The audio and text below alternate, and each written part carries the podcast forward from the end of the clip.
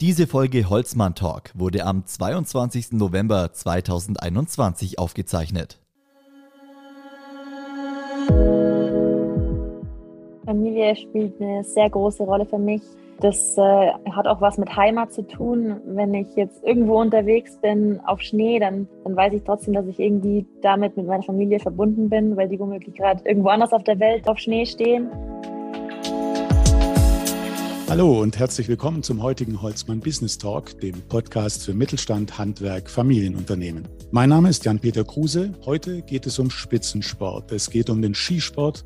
Es geht aber auch um Familie und um Erfolg und um Parallelen zwischen erfolgreichem Leistungssport und erfolgreichem Unternehmertum. Ich habe gleich vier erfolgreiche Sportler, eine Sportlerin und drei Sportler zu Gast, mit denen ich über dieses Thema jetzt sprechen möchte. Und alle haben den gleichen Nachnamen. Alle haben den Nachnamen Holzmann und gehören zu einer Familie, die im Skisport bereits zahlreiche Erfolge feiern konnte und auch weiterhin feiert. Was die, ich sage jetzt einfach mal so, Skifamilie Holzmann mit Holzmann Medien zu tun hat und damit auch mit diesem Holzmann Talk hier, das klären wir gleich. Ich begrüße jetzt ganz herzlich Johanna Holzmann, unter anderem zwölffache Telemark Juniorenweltmeisterin und 2018 Telemark Gesamt-Weltcup-Gewinnerin. Sebastian Holzmann, Top 30 Weltcup Alpin-Slalomfahrer und unter anderem Europacup-Sieger 2020 im Slalom, deutscher Meister im Riesenslalom, das war 2013 und 2021 auch deutscher Meister im Slalom. Benedikt Holzmann, unter anderem Bronzemedaillengewinner bei der Telemark Juniorenweltmeisterschaft und auch viele Jahre lang Telemark Weltcup-Fahrer, bereits seit 2008 und auch dort Top-Platzierungen auf dem Podium und Max Holzmann. Früher auch Jugendrennläufer, Teilnehmer an FIS-Rennen und auch bei deutschen Meisterschaften, staatlich geprüfter Skilehrer und heute der Chef der Skilehrerausbildung in Deutschland. Und er ist der Vater von Johanna, Sebastian und Benedikt. Hallo allen erstmal ein herzliches Willkommen. Hallo. Hallo. Hallo zusammen. Ich fange mal mit der Johanna an. Johanna, bei dir hat die Saison ja, glaube ich, schon begonnen. Du warst, glaube ich, an diesem Wochenende schon unterwegs. Wo warst du da? Ich war jetzt im Pitztal unterwegs bei meinem ersten Skicross-Europacup, weil ich jetzt kürzlich nämlich noch einen Disziplinenwechsel gemacht habe und jetzt noch in der zweiten Sportart unterwegs bin. Das heißt, du machst es parallel, Telemark und Skicross? Kann man so sagen, ja, wobei aktuell eben der Fokus auf Skicross liegt und dann werden wir mal sehen, wie es sich zeitlich noch ausgeht. Ich meine, bei Telemark, deine Erfolgsbilanz, die ist ja wirklich beeindruckend. Ähm, du hast äh, allein 2018 ähm, in 21 Rennen bist du 16 Mal auf dem Podium gestanden, achtmal ganz oben. Dann hast du da drei Kristallkugeln gewonnen, Gesamtweltcup, Parallelweltcup und Sprintweltcup. Ein Jahr drauf dann äh, Weltmeistertitel im Parallelsprint. Äh, da warst du die erste Telemark-Weltmeisterin aus Deutschland. Du bist im Jahr danach wiederum Weltcup-Siegerin in allen drei Disziplinen geworden. Also das, das liest sich so, als ja, ja, da würde eigentlich nur noch eins fehlen. Ich glaube, da fehlt auch noch eins, oder? Nämlich die Olympischen Spiele, oder? Ja, ganz genau. Da fehlt was, was in der Sportart Telemark leider nicht zu erreichen ist, weil es keine olympische Disziplin ist. Und letztes Jahr hat sich dann eben die Tür geöffnet mit Skicross, wo ich da die Chance gesehen habe, das vielleicht doch noch zu schaffen mit der Olympia-Qualifikation. Und ja, dafür gebe ich derzeit alles, dass es äh, eventuell dieses Jahr schon klappt. Das heißt, du kannst dich jetzt über den Winter qualifizieren. Die Olympischen Spiele sind ja in Peking ab dem, glaube ich, 4. Februar. Genau, also für diese Saison ähm, jetzt eben über den Europacup muss ich mich für den Weltcup qualifizieren und da dann eben die Qualifikationskriterien erreichen, was zweimal Top 16 oder einmal Top 8 bedeutet. Äh, genau, und dann muss ich eben noch in der Weltrangliste in den Top 32 sein und dann wäre das theoretisch möglich. Und wie war es am Wochenende? Es lief sehr gut. Also es war eben mein erster Europacup und das erste Rennen auf diesem Niveau und ähm, ich bin bis ins große Finale gekommen. Man fährt ja immer zu viert. Da bin ich dann äh, leider Vierter geworden, also habe quasi ähm, mir den schlechtesten Platz dann rausgesucht, aber insgesamt sehr viel gute Erfahrungen mitgenommen und als erstes Ergebnis kann man das sehr gut so stehen lassen. Ich kenne das nur aus dem Fernsehen. Da wird ganz schön rumgerangelt, oder? Ja, richtig rangeln darf man nicht. Also das wird eigentlich auch vermieden, aber natürlich ist eine Sieht Sportart. So mit, ja, mit Körperkontakt ist schon möglich, aber man sollte seine, seine Arme auf jeden Fall bei sich lassen. Ähm, und natürlich, wenn es eng wird, muss man sich schon durchsetzen, aber also meistens läuft es eigentlich recht fair ab. Mhm. Aber nochmal zurück zum Telemarkt, denn das hast du ja wirklich ja viele Jahre gemacht und aber du hast auch mit Alpin angefangen. Ich glaube, ihr habt alle zusammen relativ früh angefangen, Ski zu fahren. Ich glaube, du auch mit drei Jahren, oder? Ja, genau. Wir haben alle sehr früh mit Skifahren begonnen und sind ja dann von Memmingen nach Oberstdorf umgezogen, wo dann unseren Wintersportkarrieren dann nichts mehr im Wege stand. Ich habe mich im Langlaufen und im Alpinen ausprobiert Sebi und Bene waren dann schon im alpinen Training unterwegs und ich wollte dann auch unbedingt das machen, was die zwei gemacht haben. Deshalb ist dann das Langlaufen für mich hinten runtergefallen. Ähm, natürlich aber profitiere ich trotzdem von der breiten Grundausbildung im Wintersport. Das heißt, du hast dann auch gelernt von deinen Brüdern? Auf alle Fälle. auch im Telemark, also beispielsweise vom, vom Benedikt, der auch Telemark gemacht hat, dazu kommen wir gleich noch. Genau, also über den Benedikt bin ich dann auch überhaupt erst dann zum Telemarken gekommen und natürlich über meine Eltern, von denen ich die Sportart einfach schon kannte. Aber mit Bene bin ich einfach mit ins Training gegangen und dann hat sich das so ergeben.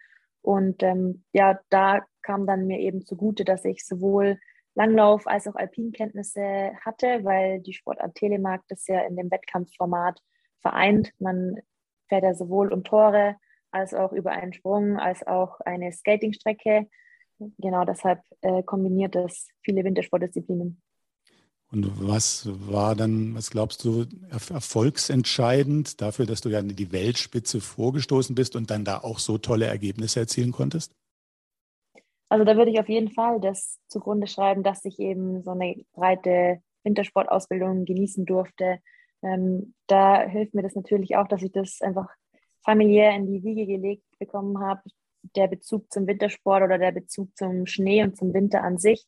Und ja, dann mit Sicherheit auch der nötige Fleiß oder der Ehrgeiz, ähm, der uns alle irgendwo antreibt oder den wir haben, um besser zu werden und dann vielleicht auch das Quäntchen Glück und äh, Talent, dass es dann bis nach ganz nach vorne gereicht hat. Da sprechen wir nachher nochmal drüber, über die Erfolgskriterien. Jetzt möchte ich natürlich vom Benedikt wissen, der ja auch Telemark-Experte ist. Ähm, Benedikt, wie bist du dazu gekommen? Du bist ja quasi vorausgegangen.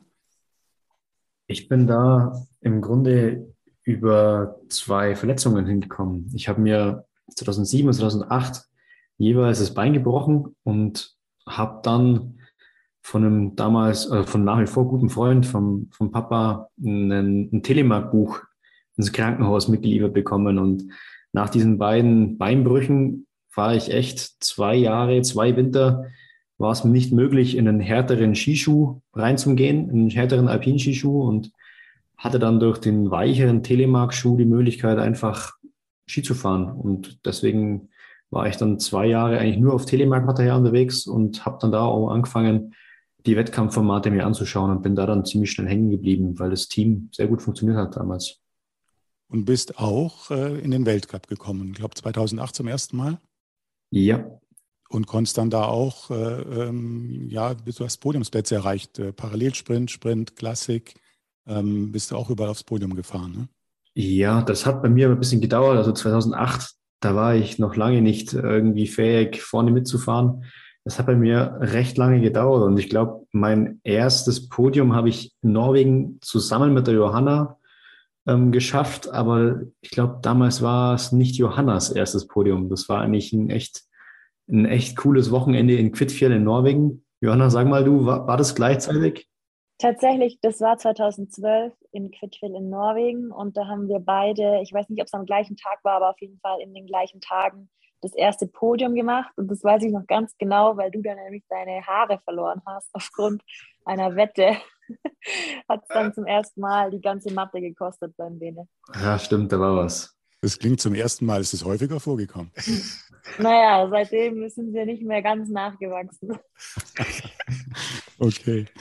Und äh, gibt es denn jetzt im Allgäu irgendwie so ein Telemark-Kompetenzzentrum? Ich meine, ihr, ihr beiden äh, seid ja sehr erfolgreich. Äh, ist da so ein, so ein Wissenszentrum schon vorher gewesen oder ist es jetzt entstanden?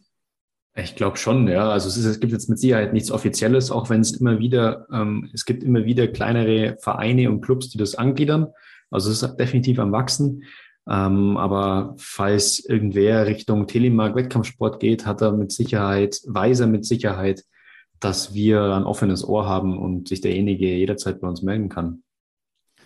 Aber Benedikt, du hast den Weg jetzt verlassen. Du bist jetzt äh, schon noch dem, dem Skisport treu, aber ich glaube, du hast jetzt eine andere berufliche Orientierung auch eingeschlagen. Ja, ich bin jetzt tatsächlich seit den letzten Rennen 2019, ich glaube, das letzte Event war auch die deutsche Meisterschaft, da bin ich kein Rennen mehr gefahren, weil ich mich Anfang 2020 dann nochmal verletzt habe, wieder am Knie. Und ähm, da brauche ich noch, bis ich wieder fähig bin, äh, voll zu leisten.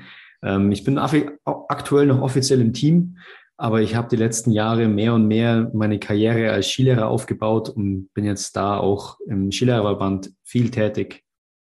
Mhm. Ihr seid alle staatlich geprüfte Skilehrer? Korrekt, gell? Ja. Ich war der, ich war der Letzte. Ähm, erst im März diesen Jahres habe ich äh, den staatlichen Skilehrer bestanden, genau. Äh, Sebastian, dann können wir ja gleich ein bisschen weitersprechen. Wir beide kennen uns ja schon ein bisschen länger. Ähm, ja, denn ähm, Holzmann Medien hat äh, 2015 äh, das Individualsponsoring für dich übernommen. Äh, du hattest ja vorher, hatte ich vorhin gesagt, 2013 die deutsche Meisterschaft errungen im Riesenslalom, glaube ich, vor Fritz Dopfer war das damals, gell? Genau, ja.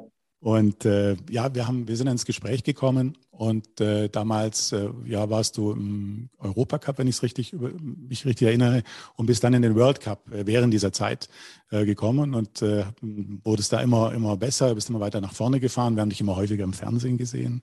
Ähm, wir haben gesehen, wie du dann unter die Top 30 gekommen bist und äh, wie du dann da auch dich ich darf das so sagen, festgefahren hast. Wenn man unter den Top 30 ist, dann darf man ja äh, quasi beide Läufe äh, fahren, wenn man den ersten natürlich schafft. Und äh, das war eine tolle Zeit in dem Sinne. Ähm, denn eine war eine tolle Zeit, denn das Sponsorship ging von 2015 bis 2020. Ähm, aber es ist natürlich immer noch eine tolle Zeit, weil wir immer noch äh, ja auch Kontakt haben. Ähm, eine tolle Zeit meine ich aber auch für die Mitarbeiter bei Holzmann Medien, denn die durften für dich die Autogrammkarte gestalten und den Helm auch, gell? weißt du noch? Genau, ja, da hatten wir einige coole kleinere Projekte, wo ich hauptsächlich mit den Azubis, soweit ich das weiß, äh, zusammengearbeitet habe. Ähm, konnten wir unsere oder hauptsächlich meine eigenen Vorstellungen von so einer Autogrammkarte, Design, äh, Bildbearbeitung, ähm, ja, ausführen, durchführen. Die haben mir da geholfen, beziehungsweise natürlich die Arbeit gemacht, weil ich da weniger Ahnung habe. Also äh, vom Helmdesign war das was ganz was Tolles, weil das Logo, so wie es auf dem Helm war, gab es von Holzmann Medienseite noch gar nicht. Das war was Neues ähm, und dementsprechend cool war das dann, das im Weltcup, im Weltcup-Zirkus und auch im TV zu repräsentieren. Genau, das fanden wir natürlich auch super, wenn die Kamera da lange auf dich gerichtet war. Und äh, da gab es ein, zwei Rennen, da bist du eine ganze Weile ganz allein auf diesem einzelnen Platz geblieben und hast immer hochgeguckt, ob einer kommt der noch schneller ist als du, aber da kam keiner. Ne? Das waren doch bestimmt, wo war das? In Zagreb? Ne, wo war das? Ähm, ich glaube, das war in Kranjska Gora. Da hatte ich einen sehr guten zweiten Durchgang. Ähm, war auch meine bisherige beste Weltcup-Platzierung soweit, der elfte Platz. Und da bin ich gleich mal 10, 12 Läufer am Stück auf dem roten Stuhl gesessen für den Zwischenzeitführenden. Ähm, genau, und war nonstop mehr oder weniger im Fernsehen zu sehen, was was immer sehr bestrebenswert ist, äh, gerade natürlich nach dem zweiten Durchgang. Wie fühlt man sich da, wenn man da so sitzt? Ja, es ist immer so ein ja, eigener Stolz und ähm, die Bestätigung, dass die, dass die harte Arbeit, die man da in den Sport reinsteckt, auch wirklich funktioniert hat. Dann weiß man, dass die eigene Leistung gut war, gut ist und wirklich äh, mit dem Besten in der, in der Weltspitze da mithalten kann. Jetzt bist du leider momentan verletzt. Wie geht's dir? Soweit äh, ganz gut, genau. Ich habe mich vor zwölf Wochen jetzt operieren lassen. Ähm, mir ist die Kniescheibe am linken Knie rausgesprungen. Im Trockentraining tatsächlich nicht auf Ski, zwar auch bei der Vorbereitung. Ähm, ja, wurde operiert, ist eine langwierige Geschichte, da der Knorpel auch mitbeschädigt ist. Bin soweit aber voll im Reha-Programm und werde voraussichtlich meine ersten Skitage Ende Februar, Anfang März machen können. Das ist natürlich bitter, aber da habe ich jetzt ein Ziel, auf das ich darauf hinarbeiten kann. Sind neue Erfahrungen und das muss ich so annehmen und habe ich auch vom Kopf. Und da werde ich alles geben, dass ich dann wieder äh, zu 100 Prozent äh, wieder da bin. Genau. Das heißt, du hast das Ziel dann die nächste Saison vor Augen oder noch ein Rennen oder so noch dieses, äh, in dieser Saison? Nein, Rennen werde ich bewusst dieses Jahr komplett auslassen, einfach um mir auch den Stress nicht machen zu müssen, schnell zurückzukommen, was bei einer schweren Verletzung immer auch kritisch äh, sein kann. Deswegen äh, sind Rennen komplett raus und äh, ich werde versuchen, gegen Mai ein ordentliches Training wieder fahren zu können. Also heißt Stangentraining, Stangenkontakt zu haben. Bis dahin ist es äh, Trockentraining, Skigewöhnung, Skitechnik und langsames Aufbauen von einem, von einem sportlichen, schnellen Schwung wieder. Okay, alles Gute dafür. Vielen Dank. Mit Max Holzmann wird die Verbindung jetzt äh, zu Holzmann Medien noch eindeutiger. Äh, Sie leiten bei Holzmann Medien das DTP, das heißt das Layout unserer Magazine hier und Zeitungen wird in dieser Abteilung erstellt. Ähm, auch die digitalen Themen kommen da jetzt immer mehr. Und Ihr Vater war auch schon hier im Unternehmen. Wie lange sind Sie jetzt selbst schon hier und wie lange war Ihr Vater hier?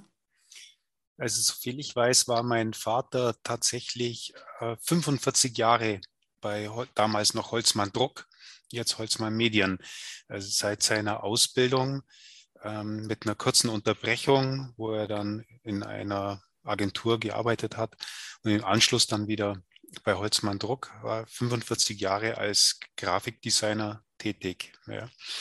Und ähm, wie hat Ihr Vater Sie geprägt? War Ihr Vater auch Skifahrer? Ja, ich denke, ähm, äh, mein Vater wurde schon wiederum von seinem Vater geprägt.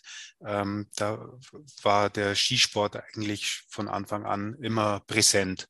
Und äh, gerade in seiner Jugendzeit äh, gab, gab es damals so Jugendlager, wo man auch schon Ski gefahren ist. Also auch in Bad Wörishofen im Unterallgäu ähm, wurden da Ausflugsfahrten äh, in die Wintersportorte getätigt. Die Geschichten sind wirklich spannend, weil äh, da mit, mit dieser Ausrüstung damals vor gut 60 Jahren ähm, fuhr man mit dem Zug nach Fischen oder Bolsterlagen oder, oder Oberstdorf und musste da noch ungefähr eine Stunde zu Fuß an den Lift laufen, um überhaupt äh, Skifahren zu können, wenn es überhaupt einen Lift gab. Äh, meistens war man ja da zu Fuß, komplett zu Fuß unterwegs und ein Skitag war geprägt von genau einer Skiabfahrt, die man zu Fuß bewältigte. Das waren noch andere Zeiten. Aber ihr, ihr Vater hat sie also im Skisport geprägt. Ich denke, der hat sie ja dann herangeführt und äh, auch beruflich, weil Sie sind ja in ähnlichen äh, Berufen jetzt auch heute tätig oder im ähnlichen Beruf tätig heute. Ja, durchaus. Also die, das, damals stellte sich für mich die Frage, was mache ich nach der Schule? Und ähm, dann ergab sich die Gelegenheit bei Holzmann Druck oder Holzmann Verlag, die Ausbildung zum Schriftsetzer äh, zu absolvieren. Und da ich doch so eher kreativ und auch zeichnerisch ähm, ja, begabt war oder interessiert war, sagen wir lieber interessiert war ähm, und sich die Gelegenheit so ergab, habe ich dann tatsächlich diese Ausbildung angefangen und es machte mir immer mehr Spaß. Ich, ich habe die Ausbildung dann natürlich zu Ende gemacht und auch ganz gut ähm, abgeschlossen. Dann habe ich noch eine kurze Pause äh, zwischen Ausbildung und weiterem Berufsleben durchgeführt und, und eine Skireise unternommen. Und äh, seitdem bin ich jetzt auch schon über 30 Jahre äh, bei Holzmann Medien tätig. Und parallel eben auch im Skisport engagiert. Ich habe äh, vorhin ähm, ja, ähm, Sie angekündigt als der, den Chef der Skilehrerausbildung in Deutschland. Offiziell heißt es, Sie sind Vorstand Ausbildung im Deutschen Skilehrerverband und äh, in, in, dieser Rolle auch in anderen Gremien aktiv. Äh, so sind Sie ja ähm, auch staatlich äh, geprüfter Skilehrer an als solche Mitglied, denke ich auch in der Prüfungskommission der TU München, ähm, wo Sie entsprechend, ähm, glaube ich, auch dann wahrscheinlich ja eben Prüfungen abnehmen, oder? Absolut, ja. Also die Skilehrerprüfung ist in Bayern ähm, staatlich reglementiert. Das heißt, äh, gewerbliche Skischulen dürfen nur diejenige leiten und führen, die auch tatsächlich diese Ausbildung haben. Das ist äh, ähnlich vergleichbar wie im Handwerk, wo unterschiedliche Gewerke nur durch einen Meister geleitet werden dürfen. Mhm. Und Sie schreiben auch Bücher oder schreiben Bücher mit für Skilehrer oder auch für Schüler? Ja, also schwerpunktmäßig ähm, bin ich Autor und Mitautor in meiner Funktion als Ausbildungsleiter und das sind ähm, schwerpunktmäßig Skilehrpläne. Also das sind Bücher für äh, Skilehrkräfte, die sich in der Ausbildung, ähm, die in der Ausbildung tätig sind und eben diese Lehrbücher als Grundlagenliteratur brauchen.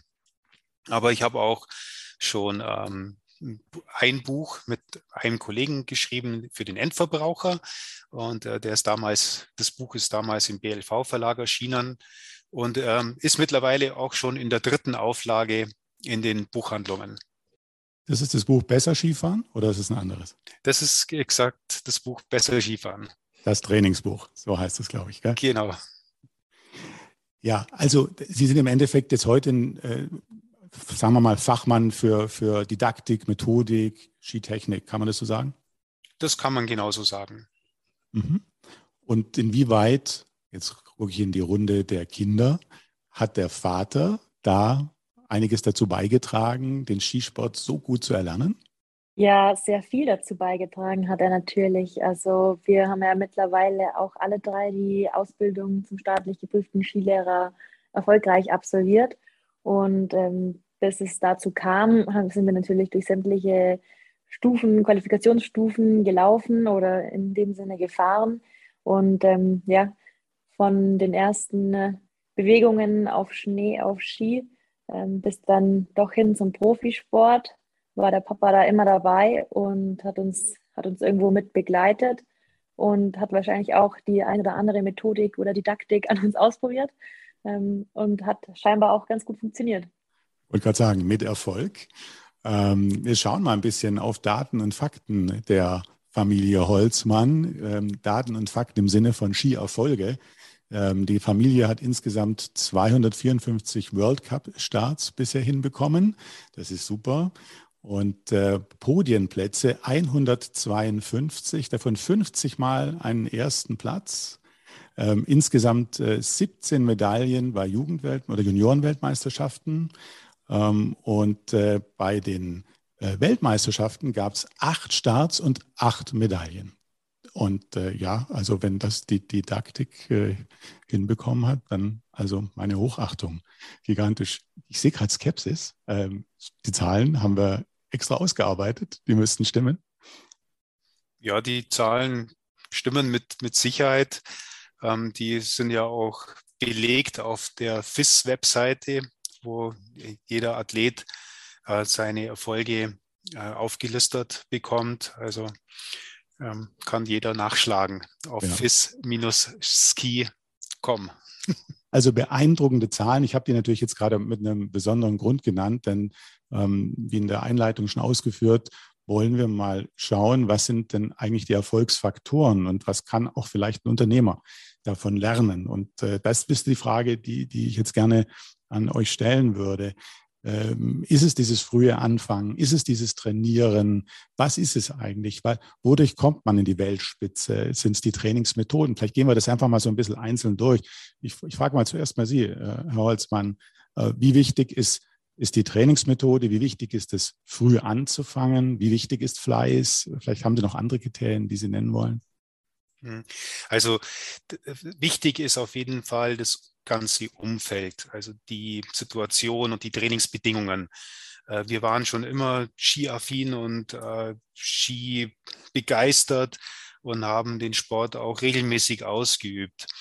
Ähm, aber als Unterallgäuer waren wir letztendlich äh, Wochenend-Skifahrer, bis wir dann kurz um die 2000 nach Oberstdorf umgezogen sind.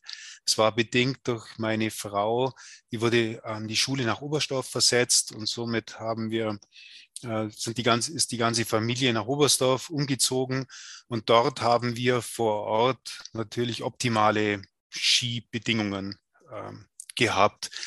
Ähm, die Kinder sind in den Skiclub gekommen und konnten eigentlich jeden Tag Skifahren und hatten ähm, ja einen höchsten Umlauf und konnten wirklich jedes Training auch mit absolvieren. Also das ist mit äh, ganz wichtig, dass die Rahmenbedingungen stimmen.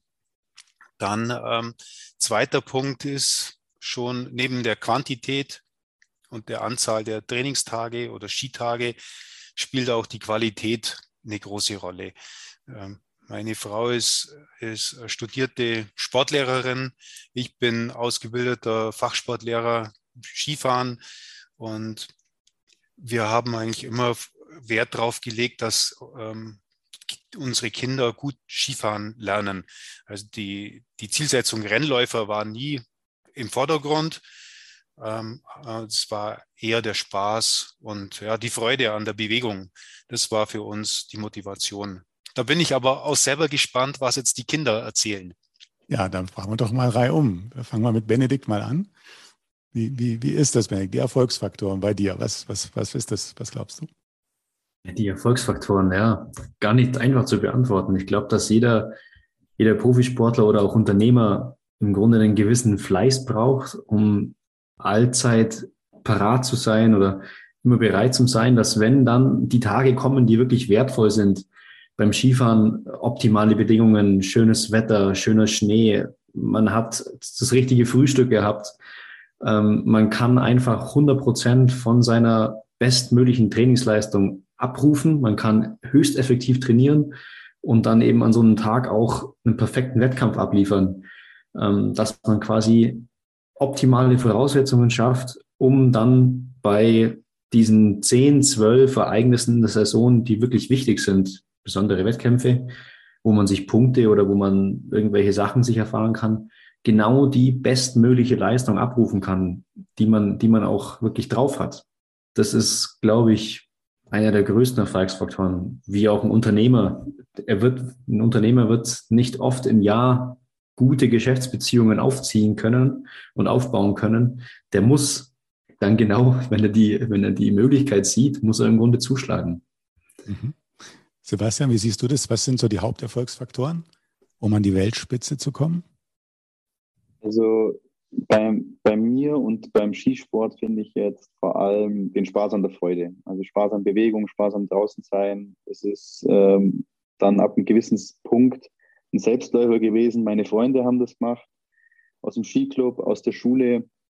Das war dann in Oberstdorf alles so, dass die auch sportlich waren und dann hat man sich da anstecken lassen und ist mir da gerne hingegangen und ist dann so weit sogar gegangen, dass ich das lieber gemacht habe als alles andere. Das äh, war dann sogar ein bisschen übertrieben so gesagt. Ich habe es auch lieber gemacht, als in die Schule zu gehen, was mir dann eine Ehrenrunde auch äh, eingebracht hat, wo ich dann natürlich wieder ummünzen musste, dass, dass mehrere Sachen wichtig sind als nur der Sport.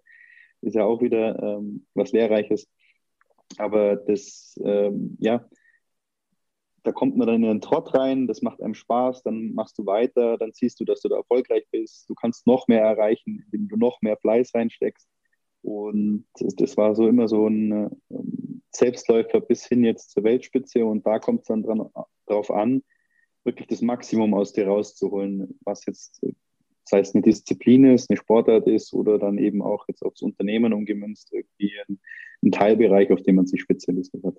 Das ist total spannend, jetzt das Maximum aus dir rauszuholen und einen Teilbereich spezialisieren. Das heißt, sich stark zu konzentrieren auf etwas und darin richtig gut zu werden. Ist das die Aussage? Ja, genauso würde ich sagen jetzt. Also in meinem Fall ist es so, dass es von den ganzen Disziplinen, was es im Skisport gibt, der Slalom dann eben geworden ist, wo ich mir am, am leichtesten getan habe, was mir am meisten Spaß, Spaß gemacht hat. Und da ist auch dann die meiste Energie hingeflossen. Und in der Weltspitze und bei den Besten eben mitzuspielen, muss es ähm, so punktuell und genau und präzise laufen, um sich dann auch durchzusetzen. Wie wichtig ist die eingesetzte Technik, das Material? Das sind alles äh, Faktoren, die um dich herum aufgebaut werden, die, die du auch mitnimmst, teilweise natürlich auch spezialisierst für dich und auf jeden Fall ausschlaggebende äh, Punkte, die, die alle auf das Gesamtziel wie komme ich bei mir jetzt schnell von, von, vom Start ins Ziel und das zweimal äh, mit einer Rolle spielen. Aber brauchst du von allem das Beste? Ja, das äh, sagen wir mal der Weltspitze definitiv. Also musst du auch für dich das Beste finden. Es bringt nichts zu sagen, ja, die Skimarke ist aktuell die beste auf dem Markt oder, oder, oder der Servicemann macht aktuell die besten Kanten. und hilft dir da oder der Trainer hat die beste Schule, sondern es ist individuell für dich. Legst du dir überall in den einzelnen Teilbereichen das Beste für dich raus, versuchst es, versuchst es an das Maximum zu pushen und dann eben Leistung zu bringen. Wie wichtig ist Durchhaltevermögen, Fleiß? Würde ich jetzt sehr weit oben einordnen, weil, wie das halt immer im Leben ist, sei es im Unternehmen, im familiären Umfeld, Schule, Ausbildung, Sport, gibt es einfach Rückschläge und die steckst du nur so weg, indem du am Ball bleibst, fleißig weiterarbeitest, um, um, um deine Ziele zu erreichen. Mhm. Johanna, würdest du es genauso sehen? Ja, ich kann da meinen Brüdern auf jeden Fall zustimmen.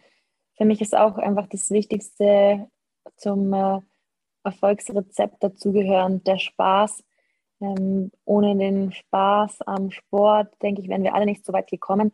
Und dann aber auch die Unterstützung im Umfeld, vor allem von der Familie, die wir immer hatten, wo das auch nicht irgendwie jetzt großer Druck war, dass wir irgendwas zu erledigen haben, sondern bei uns hat sich das alle, bei, bei uns allen hat sich das so entwickelt, dass wir da wirklich Freude daran hatten und es gerne gemacht haben.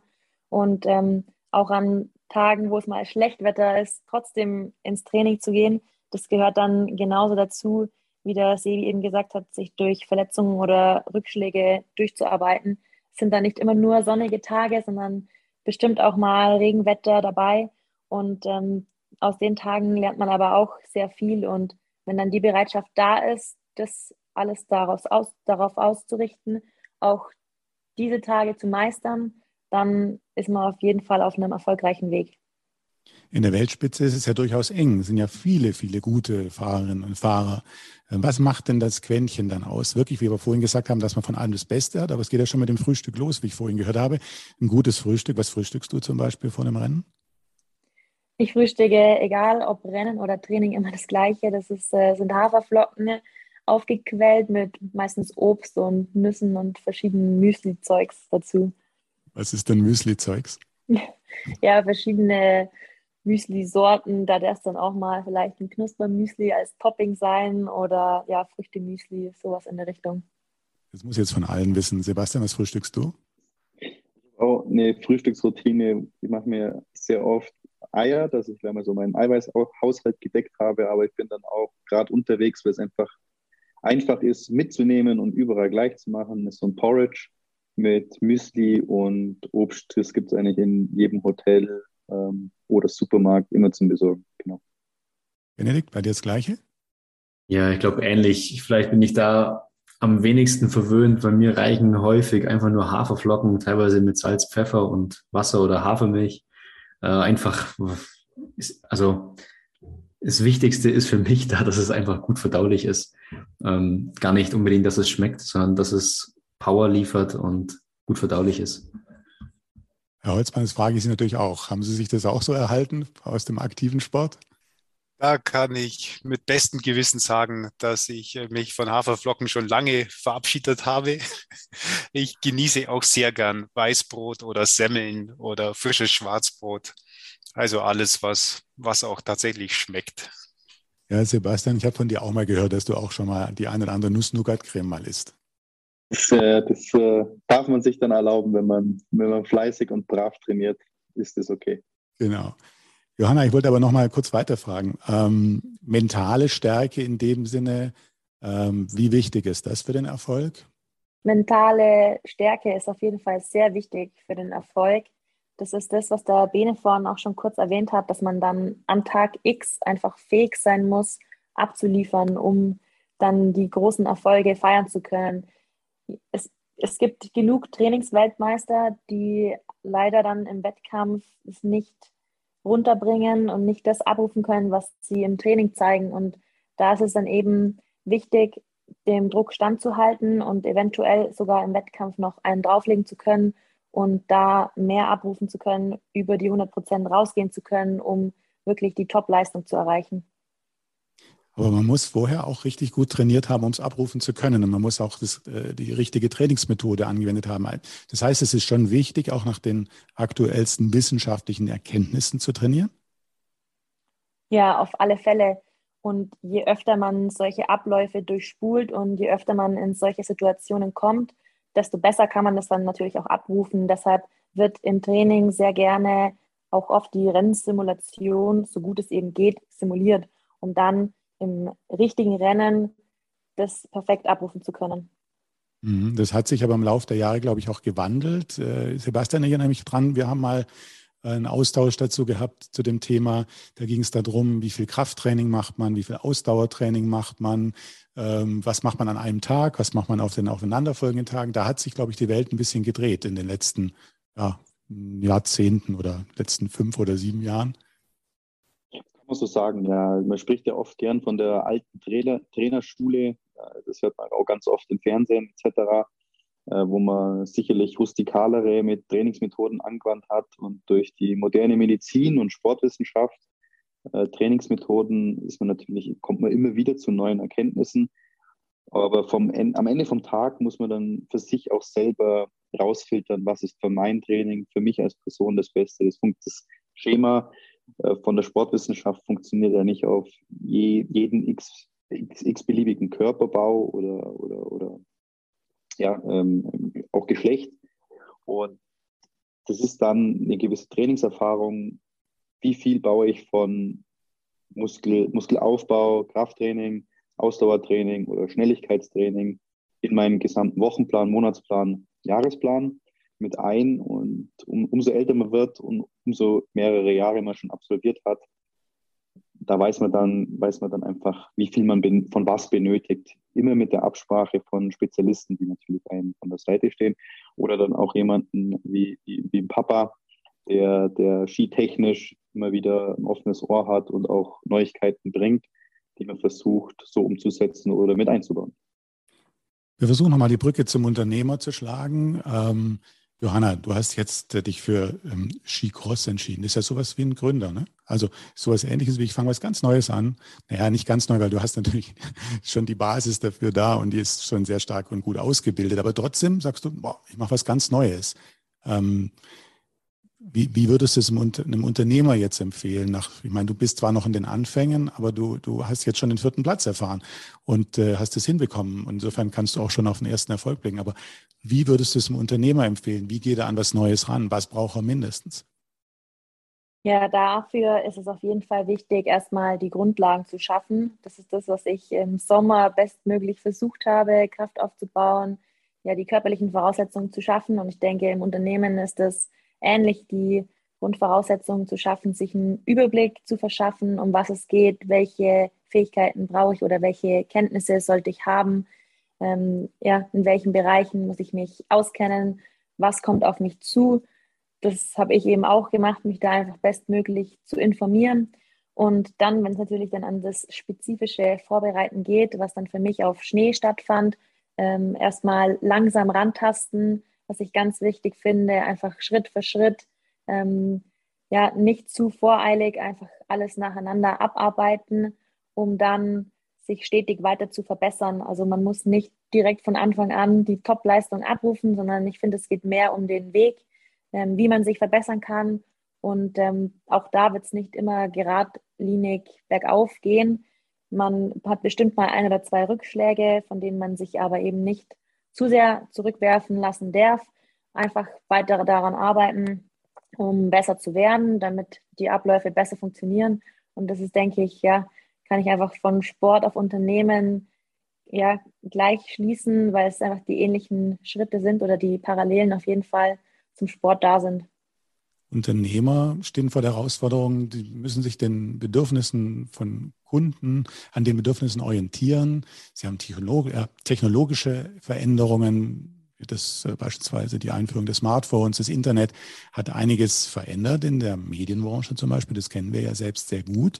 Und äh, gleichzeitig werden natürlich auch weiteren Zeitungen und Magazine gelesen, aber die Menschen schauen sich eben jetzt auch äh, Webseiten an oder sind auf Social Media unterwegs. Ähm, wie ist das bei euch? Ähm, müsst ihr euch da auch verändern? Klar, das Material verändert sich, aber wie, wie müsst ihr euch verändern? Wie kriegt ihr vor allen Dingen mit, dass sich verändert? Macht es euer Team außenrum und sagt euch, ihr müsst jetzt das tun, ihr müsst das, ihr müsst das tun? Oder müsst ihr selber mit offenen Augen durch die Welt gehen und müsst die richtigen Entscheidungen treffen? Man bekommt natürlich viel mit vom Team außenrum, gerade von den Trainern oder den Betreuern. aber man sollte sich schon auch selber damit auseinandersetzen, was jetzt den technischen Fortschritt betrifft, um dann eben auch herauszufinden, was der beste Weg für einen selbst ist. Für mich hat sich die Technik verändert ähm, in Bezug auf mein Skisystem, meine Bindungen, mein Material hat sich verändert und eben aber auch mein komplettes Umfeld, ähm, was die Trainer betrifft, was meine Teamkollegen betrifft. Ich habe mich da in ein, ja, in ein Team eingefunden, das schon zusammengehört hat oder das schon lange zusammen trainiert hat. Und ähm, da musste ich, musste ich mich auch erstmal zurechtfinden, ne? Ähm, ja, neue Leute kennenlernen und mich in das Team einfügen, was sehr gut funktioniert hat. Die haben mich alle sehr herzlich aufgenommen. Ähm, und ja, auch gerade was natürlich die sozialen Medien oder die technische Entwicklung des Internets betrifft. Das gehört natürlich auch dazu. Ähm, speziell jetzt auf meinen Sportartwechsel, ja, ist es auch einfach für Sponsoren, Ausrüster und alle, die da irgendwas damit zu tun haben, interessant, das mitzunehmen.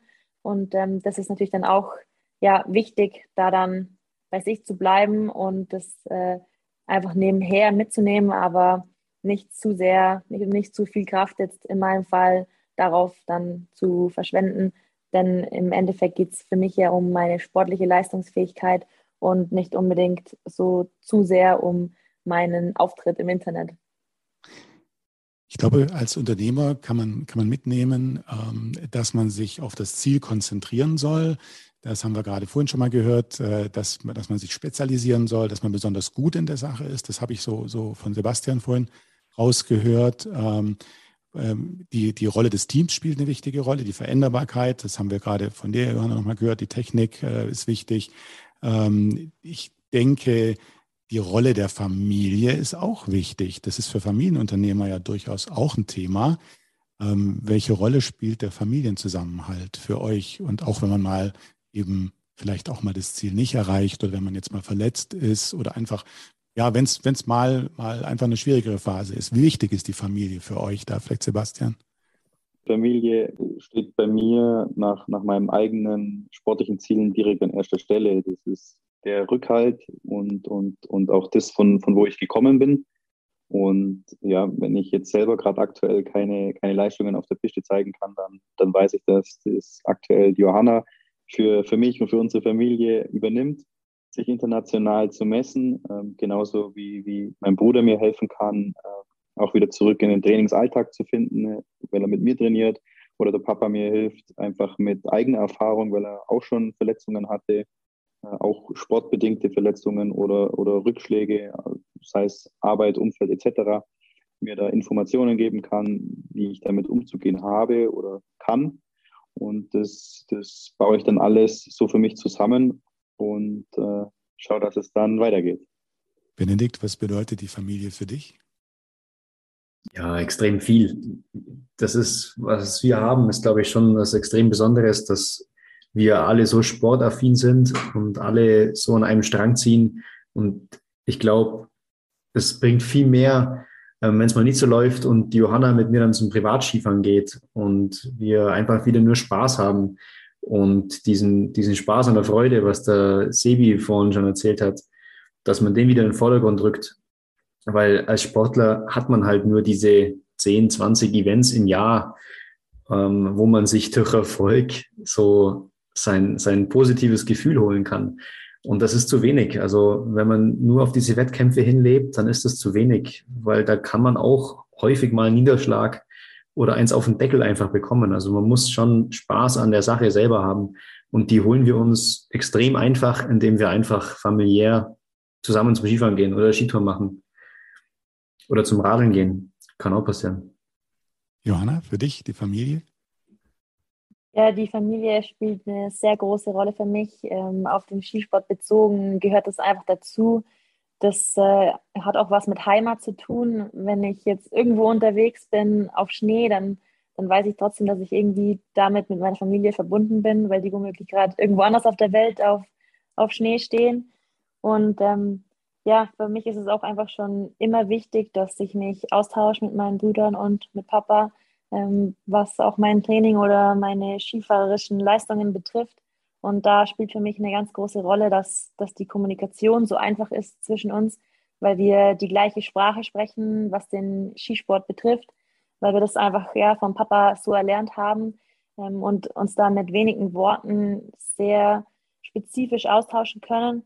Und ich denke, das ist auch was, was für Unternehmen sehr wichtig ist, dass, dass man einfach die gleiche Sprache spricht und oder sich auf einer Ebene befindet und sich auch über problematische oder komplexe, schwierige Themen einfach austauschen kann.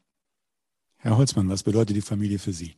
Ja, das ist ähm, Heimat, Zusammenhalt, ähm, die liebsten Menschen um einen herum, äh, vereint mit, mit, einer, mit einem Hobby, das man ähm, einfach gern ausführt. Und da ist der Skisport ja, äh, nahezu ideal, weil äh, unterschiedliche Könnenstufen und unterschiedliche Altersstufen äh, können den Sport gemeinsam betreiben und viel Spaß miteinander haben. Und äh, es ist auch heute noch so, wenn, wenn mein Vater oder der Opa der Kinder mit, mit äh, 87 Jahren am, am Skilift steht und man sich trifft und noch gemeinsam eine Abfahrt bewältigen kann. Das ist einfach ähm, ja, ähm, wirklich ein großes Erlebnis und ähm, kann man immer wieder genießen. Ähm, das ist wirklich ähm, eine tolle Geschichte. Und da ist ja jetzt Skisport nur ein Beispiel. Es gibt ja auch noch mehrere äh, Möglichkeiten, Generationen zu vereinen, wie zum Beispiel in der Musik oder, oder woanders noch. Vielen Dank für, für diese ähm, Ausführungen zu dem Thema Familie. Noch einmal zum Unternehmertum. Was wäre jetzt so der ultimative Unternehmertipp, den wir jetzt geben könnten ähm, aus der Erfahrung heraus? So eins von den ganzen Sachen, wo, wo, wo ihr sagt, äh, das ist es. Ähm, Herr Holzmann, vielleicht als erstes? Ja, also die, es freut mich sehr, dass äh, meine Kinder viel von, von Spaß äh, geredet haben, Spaß an der Freude, Spaß am Skifahren. Ähm, das ist toll, dass die es äh, so empfinden. Aber letztendlich äh, gehört da schon eine ganz ordentliche Portion Fleiß dazu. Es gibt ähm, ja, Analysen der weltbesten Sportler, warum die tatsächlich äh, so gut sind. Und das sind zumeist auch die, die mit Abstand die meisten Umläufe oder die meisten Trainings absolviert haben, wie Dirk Nowitzki. Das war, der war nach dem Training dann auch noch in der Halle und hat 100 ähm, Drei-Punkte-Würfe trainiert oder Philipp Lahm hat extra Runden gedreht nach dem Training. Und ähm, also das betrifft alle Bereiche, natürlich auch die Arbeit oder das Unternehmertum. Man muss schon ordentliche Portion Fleiß mit, mit investieren, sonst funktioniert es nicht. Umso besser ist es natürlich, wenn man das gar nicht so als Fleiß empfindet, sondern wenn man da auch Spaß dabei hat. Ist Fleiß wichtiger als Talent? Ja, wichtiger. Es ist mindestens genauso wichtig. Ähm, oder Sebastian, was meinst du? Ähm, ich finde es wichtiger. Ich finde es wichtiger, weil jemand, der ein unfassbares Talent hat und das aber nicht weiter schult, der wird nicht weit kommen. Und äh, der Fleißige, der sich einen Arsch aufreißt, um, um, dahin zu kommen, der, der, der sage ich mal, der wird es eher schaffen, beziehungsweise weiter schaffen. Ich finde, das ist ein ganz, ganz schöner Leitsatz dazu. Der Fleißige besiegt das Talent, wenn das Talent nicht fleißig ist. Das muss ich mir aufschreiben. Das ist Auf Und wem ist das, Jana? Keine Ahnung. Das steht bei ähm, Red Bull im Trainingszentrum an der Wand. Das lese ich da immer auf Englisch, immer wenn ich in die Halle reingehe. Benedikt, siehst du es auch so? Ja, ich, ich sehe es sogar so, dass auch Fleiß einem, ist auch ein Talent. Also wer schafft es denn bitte oder wer schafft es denn bitte, sich jeden Tag wieder aufzumühen, früh ist in die Arbeit zu gehen und nach der Dunkelheit wieder heimzugehen. Oder beim Sport, wer schafft es denn, diese extra Runde zu drehen? Irgendwann reicht Talent halt einfach nicht mehr aus. Und man braucht diesen Fleiß, um sich eben von den anderen Talentierten abzusetzen. Es gibt ganz viele enorm talentierte Menschen. Aber das Talent, dass man eben dann nochmal eine Runde dreht oder sich noch ein bisschen mehr anstrengt, ähm, haben dann vielleicht doch nicht alle von denen. Mhm. Spannend. Ähm, ich habe jetzt noch so ein paar Fragen an euch und dann nachher noch so ein paar kurz und bündige, wo ihr vielleicht auch noch kurz was ergänzt. Aber erstmal vielen Dank bis hierher. Ähm, die erste Frage, die ich jetzt so an euch hätte, wäre, habt ihr eigentlich ein Vorbild? Johanna, willst du anfangen? Oh, ja, also Vorbilder sind auf jeden Fall schon immer meine zwei Brüder für mich. Ich habe ja vorhin schon erwähnt, dass ich deshalb dann auch unbedingt Alpin fahren wollte, weil die beiden das vor mir gemacht haben. So an sich finde ich viele Sportler beeindruckend, habe jetzt aber keinen, der jetzt äh, mein absolutes Vorbild ist, sondern ich habe das eigentlich eher immer so gesehen, dass ich mir von, von einigen oder auch von verschiedenen Sportarten mir was abgeschaut habe. Da kann ich jetzt zum Beispiel nennen Jan Frodeno, Triathlon, von dem ich sehr begeistert bin, ähm, auch dessen Buch ich gelesen habe, wo man sich einiges abschauen kann.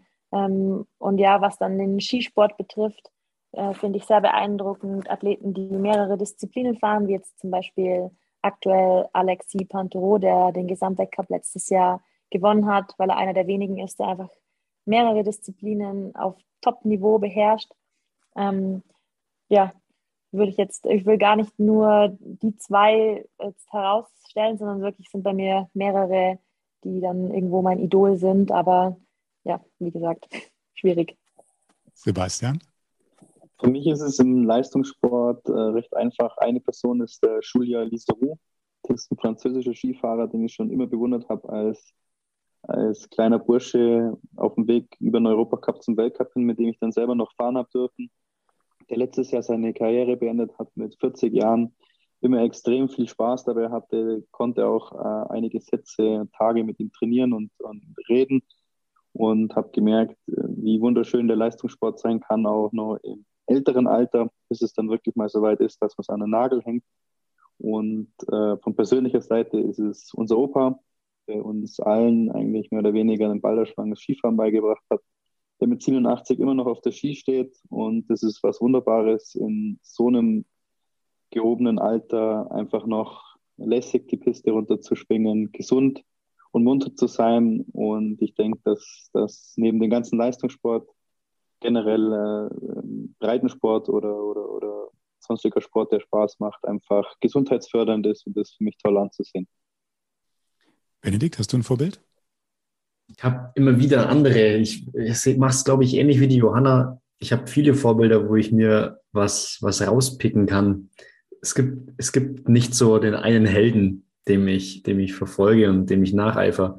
Häufig ist nämlich, wenn, wenn man jemanden extrem heroisiert, dass man, wenn man auf den dann wirklich trifft oder jetzt mit Social Media dann auch verschiedene andere Aktionen aus dem seinem Leben mitbekommt, dass man den dann auf einmal doch nicht mehr so toll findet. Und eine Enttäuschung von einem Vorbild ist immer ein Dämpfer, eine Motivation. Also ruhig viele Vorbilder sich schaffen und daraus das Beste für sich selbst zusammenwählen, was einen in seiner eigenen Persönlichkeit am weitesten bringt. Mhm. Herr Holzmann, haben Sie ein Vorbild? Nein, ich habe kein konkretes Vorbild. Äh, mir geht es da wie den Kindern. Also ich bewundere viele Weltklasse-Sportler. Und ähm, ähm, was man vielleicht sagen kann, ich habe verschiedene Leitbilder in der Technik. Also mein Steckenpferd ist einfach die Technik und bin begeistert von Sportlern, die jetzt nicht unbedingt Seriensieger sind, aber ihren Sport in absoluter Perfektion und Präzision beherrschen wie jetzt zum Beispiel Marcel Hirscher in den letzten acht Jahren äh, im Slalom und Riesentorlauf. Oder wie manche kennen den Namen vielleicht noch wie Ingemar Stenmark im Slalom und Riesentorlauf, der heute noch äh, mit Abstand die meisten Weltcupsiege auf seiner Liste stehen hat. Warum waren die beiden so erfolgreich? Waren die besonders fleißig? Mit Sicherheit. Ja, also bei Marcel Hirscher weiß man das. Er hatte die körperlichen Voraussetzungen, dass er auch immense Trainingsumfänge fahren konnte. Also das muss man ja auch erstmal ähm, körperlich wegstecken können. Ähm, er hatte in der Saisonvorbereitung im Slalom allein circa 30.000 Stangenkontakte. Das, das sind äh, also einfach mehr als alle anderen Läufer in, der, in dieser Sportart. Oder Ingemar Stenmark ähnlich, äh, konnte auch hohe Umfänge fahren und ähm, hatte nicht nur das Talent, sondern eben auch das technische Können, dass er teilweise sekundenweise den anderen überlegen war. Mhm. Bevor wir zu diesen zwei, drei persönlichen Fragen noch kommen, hätte ich jetzt sogar vielleicht noch eine etwas kritischere auch. die, die Welt verändert sich ja. Wir haben ja Diskussionen äh, zum Thema Klimawandel, Nachhaltigkeit. Ähm, ich habe jetzt gelesen, es gibt das erste Rennen in Dubai in einer Halle bei 30 Grad. Ähm, wie steht ihr dazu, zu dieser Entwicklung? Ist das, das, ist das der richtige Weg, ähm, äh, den Skisport in die Welt rauszubringen? Oder ist das eher dann ein vielleicht auch umweltkritisches Thema? Wie, wie würdet ihr das einschätzen? Herr Holzmann, wollen Sie vielleicht gleich starten? Ja, also die Umweltverträglichkeit des Sports ist immens wichtig. Also, ähm, die, wir stehen alle in der Kritik ähm, unseres Tuns und äh, müssen darauf achten, was wir für Fußabdrücke hinterlassen für unsere Nachkommen. Und ähm, da gehört der Skisport genauso dazu wie, wie vielleicht noch kritischere Sportarten wie Formel 1 oder Flugzeugrennen oder ähnliches. Äh, aber da darf man nicht den Fehler machen und die Schuld auf andere schieben, sondern man muss tatsächlich sein Steckenpferd kritisch analysieren und ähm, schauen, was man besser machen muss. Also eine Sache ist sicherlich der Gletscherskilauf, der immer mehr zurücknimmt. Äh, damit in Verbindung steht der jeweilige Saisonstart der Skirennen. Ist es notwendig, schon im Oktober mit den ersten Rennen zu beginnen? Zum Beispiel ist, ist es notwendig, für den ganzen Rennzirkus äh, pro Saison zehnmal quer durch Europa zu fliegen und dann noch äh, Amerika mitzunehmen. Das sind Punkte, da muss sich die FIS ähm, ähm, was überlegen, wie man das einfach umweltverträglicher gestalten kann. Aber wie, wie denken da die ähm, Sportler, die sozusagen ähm, unterwegs sind jetzt bei den Rennen? Johanna zum Beispiel, wenn, wenn du jetzt am Wochenende dort warst, wie, wie denken da Sportler drüber, über das Thema? So, sollte man das alles weiter ausbauen oder sollte das eher ja, nachhaltig gehandhabt werden? Also wir Sportler und Athleten tauschen uns darüber aus, auch mit Sportlern anderer Wintersportarten, die unter dem gleichen internationalen Skiverband geführt werden, der FIS. Und es sind auch, also unsere Stimmen sind da auch kritisch gegenüber der Saisonsplanung, ähm, der wir uns ja dann letzten Endes hingeben. Wenn das Rennen dann und dann stattfindet, dann haben wir da zu sein und müssen natürlich dann auch schon vorher die Vorbereitung daraufhin starten. Ähm, aber wir kritisieren schon auch die Saisonplanung, zum einen den Saisonstart. Wenn es eben noch jetzt überhaupt keinen Schnee hat im Oktober, sieht es natürlich immer schlimmer aus, als wenn es dann schon einmal geschneit hat. Das kann man vorher nicht wissen. Aber was ich schon auch wichtig finde, ähm, ist einfach die Hin- und Herfliegerei. Da greife ich jetzt mal als Beispiel Skisprung heraus, weil ich es da besonders auffällig finde, wie hin und her geflogen wird zwischen Russland, Skandinavien, Deutschland anstatt dass man das einfach ein bisschen, ja, will jetzt nicht sagen nachhaltiger plant, aber einfach in einer anderen Reihenfolge ähm, abhält, sodass die, die Reiserei für alle Beteiligten weniger wird, ähm, was ja dann auch bedeutet, das Material, wo die, das meistens in Fahrzeugen transportiert wird, die alles abfahren müssen, dass das einfach minimiert wird. Ich weiß und uns ist es auch klar, dass da sehr viel dazugehört, dass natürlich bestimmte Orte nur zu bestimmten Zeitpunkten Wettkämpfe abhalten können und wollen. Trotzdem sollte man dann ja versuchen, einfach das in Zukunft zumindest zu optimieren. Mhm. Sebastian, du bist ja Slalom-Spezialist und das, was ich gerade mit, der, mit dem Indoor-Rennen angesprochen habe, das war Slalom oder ist ein Slalomrennen. Ist es die Zukunft, in der Halle zu fahren? Ich hoffe nicht. Also die Idee der Skihalle mag ja ganz nett sein und die Skihallen, die es gibt, die stehen. Äh, ich hoffe, dass niemand noch auf die Idee kommt, überhaupt eine neue zu bauen, weil das einfach energietechnisch ein absoluter Super-GAU ist, genauso wie skitechnisch und schneetechnisch nichts mit dem zu tun hat, was man jetzt beispielsweise im Alpenraum oder generell in Bergregionen finden kann. Künstlich hergestellter Schnee ist nicht das Gleiche definitiv nicht das gleiche wie im Alpenraum bzw. im Bergraum. Und deshalb finde ich jetzt sowas wie ein Rennen in Dubai auch kompletten Schwachsinn. Ich meine, die können ja gerne Rennen da machen für die Skifahrer dort vor Ort, so wie es jeder äh, Ort auf der Welt macht, äh, Skirennen zu organisieren für Personen vor Ort. Aber das dann von jetzt einem Verband wie der FIS anzuordnen, dass die ganze Welt dahin zu gehen hat, halte ich für, für total dämlich. Das ist meine Meinung dazu. Es ist super, super blöd. dass Skihallen als Trainingsorte genutzt werden, liegt einfach nur daran, dass man halt da im Sommer auch einfach Umfänge fahren kann und sich somit Vorteile erschaffen kann. Man würde es jetzt nicht machen, wenn es die Skihallen nicht gäbe, aber die werden jetzt auch so nicht abgerissen, weil sie sich ja doch dann irgendwie ein bisschen rentieren. Genau das Gleiche ist halt mit dem Sommerskifahren auf den Gletschergebieten. Äh, oder dadurch kommen ja überhaupt wieder andere Nationen wie Amerikaner, Kanadier, äh, Franzosen etc. in die, die Alpenregionen Schweiz, Österreich, die einfach Sommergletscher haben. Und dann tummelt sich da halt alles dort vor Ort. Und genauso ist es, dass man in der Vorbereitung auf die andere Erdhalbkugel fliegt, weil dort Winter ist, um da schon trainieren zu können, Rennen fahren zu können etc. Aber auch nur, weil dort auch schon Rennen angeboten. Das ist ein ganz klassisches Angebot- und Nachfrageding, wie man es in der Wirtschaft auch kennt. Aber ich hoffe, dass das erkannt wird, dass so Sachen wie Rennen in Skihallen einfach nicht gemacht wird. Also Nachhaltigkeit, Klimaschutz sind Themen. Ähm, Benedikt, für dich ähnlich? Ich glaube, für jeden Sportler ist das Thema Nachhaltigkeit nicht nur ein Hobby, sondern auch eine Passion, vor allem für Sportler, die draußen in der, in der Weltgeschichte herum sind, wie wir Wintersportler.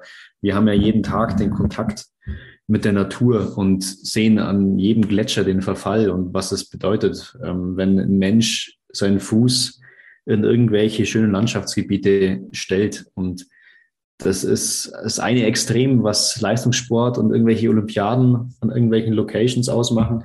Das andere oder der viel größere Punkt ist ja auch die Vorbildsfunktion, was der Leistungssport für viele Breitensportler äh, und damit die großen Massen, die sich äh, in irgendwelchen Skigebieten tummeln, äh, für eine Rolle hat. Und da muss einfach ein Umdenken stattfinden, dass man aufhört, so das Falsche zu optimieren, wie bei einem Slalomfahrer oder Riesenslalomfahrer, sondern er muss einfach anfangen, das Richtige zu tun. Und da ist generell die Frage, ob dann gewisse Sachen nachhaltig gestaltet werden können. Tourismus unmöglich, nachhaltigen Tourismus zu schaffen einfach vom Konzept her. Da muss man dann eventuell einfach Ersatzinvestitionen tätigen, wie zum Beispiel der Skilehrerverband, der macht das aktuell oder schon seit mehreren Jahren richtig gut, dass man, wenn man einen Lehrgang beim Skilehrerverband bucht, zum Beispiel dann seine Anreise und seinen Hotelbesuch CO2-neutral gestalten kann durch eine Ersatzinvestition. Da gibt es zwei, drei Optionen, ähm, wo dann eine Alternative geschaffen wird, wo an einem anderen Ort auf der Welt dann was aufgebaut wird, was eben diesen Impact auf die Natur negativerseits wieder neutralisiert wird. Ähm, Im Grunde, kurz gesagt, eine CO2-Steuer eingeführt wird. Und in, in die Richtung muss einfach ein Umdenken stattfinden. Und da spielt der Leistungssport auf jeden Fall eine große Rolle in der Vorbildsfunktion. Und deswegen würde ich auch solche Spaßveranstaltungen wie nach Dubai fliegen ähm, für ein Slalomrennen würde ich als FIS möglichst schnell unterbinden und den Plan nicht in der Schublade verstecken, sondern sofort verbrennen. Klare Worte. Ja, man muss dazu sagen, der neue FIS-Präsident will ja aus der FIS den ersten klimapositiven Sportweltverband machen. Also die Zielsetzung ist mal ausgeschrieben und wir hoffen alle, dass das auch sich so in die Richtung entwickelt. Vielen Dank für die offenen Statements. Ähm, vielleicht nochmal beim Thema, wir waren gerade bei Skilehrern. Ähm, vielleicht noch ein äh, offenes Wort von Ihnen, Herr Holzmann, zum Nachwuchs. Gibt es genügend? Ja, ja, es gibt ein Verhältnis, also genügend, Jein, die Antwort ist Jein. Ist immer relativ. Es, äh, ne? es gibt Nachwuchs und im Vergleich zu anderen ähm, Sportarten gibt es auch relativ viel Nachwuchs. Also wir haben in den Skilehrerausbildungen etliche junge Menschen, die sich ähm, weiterentwickeln und ausbilden lassen. Leider sind die dann nicht alle bereit, auch in den Skischulen zu arbeiten. Also die Eigenmotivation ist dort oft höher. Also das Verbessern des eigenen Könnens liegt dann vor der, vor der Arbeit als Skilehrer. Gerade in den Spitzenzeiten, ähm, während den Schulferien, in den Weihnachtsferien, in den Faschings- und Osterferien sind eigentlich immer ähm, Skilehrkräfte gesucht und Mangelware. Wie gut muss man denn fahren können, wenn man sich dafür interessiert? Also was, was ist so das Mindestkönnen, wenn jetzt einer gerade überlegt, ja, Skilehrer oder Skiübungsleiter ähm, würde ich schon gern werden, aber ich weiß gar nicht, ob ich gut genug bin. Ja, da gehören, gehören auch mehrere Faktoren dazu. Und der wichtigste Faktor oder die zwei wichtigsten Faktoren sind eigentlich die Freude am Umgang mit Menschen und äh, das Zusammenarbeiten mit Gleichgesinnten. Das skifahrerische Können ist dann letztendlich für fast jeden erreichbar. Das heißt konkret, wenn man gut auf schwarzen Pisten zurechtkommt, gut schwarze Pisten bewältigen kann, dann kann man sich auch ähm, äh, für eine Skilehrerausbildung interessieren oder sich sichten lassen. Und die gibt es dann wo? Äh, glücklicherweise sind wir in Deutschland da sehr breit aufgestellt. Es gibt äh, zum einen das Berufsskilehrwesen, aber auch das Vereinsskilehrwesen. Es gibt zwölf unterschiedliche Verbände, äh, die Skifahren anbieten und äh, kann man sich ähm, an jeden Skiverein wenden, man kann sich an jede Skischule wenden, man kann sich auch an den Deutschen Alpenverein wenden äh, oder an den Deutschen Turnerbund. Alle bilden Skilehrer aus und man ist tatsächlich auch überall gut aufgehoben. Okay, ich glaube, jetzt ist es mit dem relativ wieder relativ verändert. Also könnten ein paar mehr werden, wenn sich der eine oder andere dafür interessiert.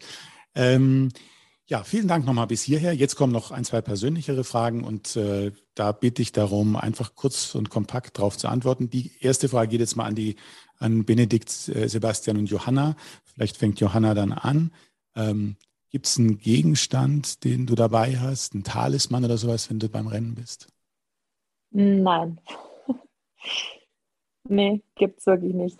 Ich brauche am Hang auf jeden Fall was zu trinken. Deshalb habe ich immer eine Thermoskanne Tee dabei. Aber der Rest ist eigentlich in meinem Kopf. Ähm, das hat dann was, mit mentalem Training zu tun oder mentaler Vorstellungskraft. Ähm, da denke ich dann gern an einen Skitag mit meiner Familie tatsächlich oder einen Skitourentag. Und das Bild mir hervorzurufen, das ist das, was ich immer dabei habe. Ich schließe mal gleich noch an. Gibt es ein Ritual?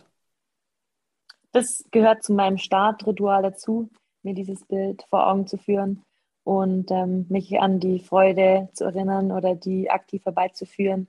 Und dann kommt automatisch das Lächeln oder das Grinsen ins Gesicht und so in einen Lauf zu starten, ähm, ja, dann läuft es meistens sehr gut. Sebastian? Also Gegenstand habe ich nicht explizit dabei ähm, und das Ritual ist bei mir auch ziemlicher Wirrwarr, würde ich sagen. Das Einzige, was ich tatsächlich mache, was mir aber auch unterbewusst ist aufgefallen, dass ich mache immer den rechten Skischuh zuerst zu. Okay. Benedikt? Ja, ich habe auch nichts dabei. Ähm, ich spare da Gewicht. Ähm, wir, haben da, wir haben da nichts dabei. Ähm, aber Rituale gibt es ganz viele. Das, Im Grunde ist der ganze Tag oder schon der Vorabend der Beginn dazu. Man versucht, möglichst müde und, und befreit vom Kopf her ins Bett zu gehen, um, um gut schlafen zu können. Man hat sein, sein Frühstücksritual, man geht an Hang, checkt nochmal seine Ski, die man dabei hat. Meistens sind es mehrere. Ähm, ich habe immer zwei, drei so Lieblingsaufwärmaufgaben, ähm, Übungen am Hang, weil ich weiß, dass die mir gut tun. Und dann spielt sich noch etwas im Kopf ab und dann geht's an den Start. Äh, ich mache, glaube ich, auch immer den, den rechten Schuh zuerst zu. Okay, danke. So, jetzt habe ich noch äh, ja einen Satz zum Vervollständigen. Äh, jeder kriegt einen und ähm, einfach nur ganz kurz zum Herbst antworten. Johanna, nach einer langen Trainingseinheit. Freue ich mich auf zu Hause. Sebastian, mein Erfolgsgeheimnis. Und Gelassenheit. Benedikt, in meiner Freizeit. In meiner Freizeit mache ich den Sport, der mir Spaß macht. Welcher ist es? Ja, das ist jeden Tag was anderes. Hauptsache, Hauptsache, die richtigen Leute sind dabei. Okay. Und der Holzmann, Skifahren ist? Skifahren ist für mich das schönste Hobby. Sehen es die anderen auch so? Ja, Leidenschaft, Passion, alles zusammen. In diesem Sinne, tausend Dank für diese Einblicke in die Welt des Skileistungssports. Vielen Dank auch für die Brücke zum Unternehmertum. Und ich glaube, das eine oder andere kann man sich davon abschauen. Euch alles Gute. Dir, Sebastian, natürlich gute Besserung. Viel Erfolg bei euren Zielen, Gesundheit und wie gesagt, alles, alles Gute. Tausend Dank. Vielen Dank. Vielen Dank. Servus. Ja. Servus.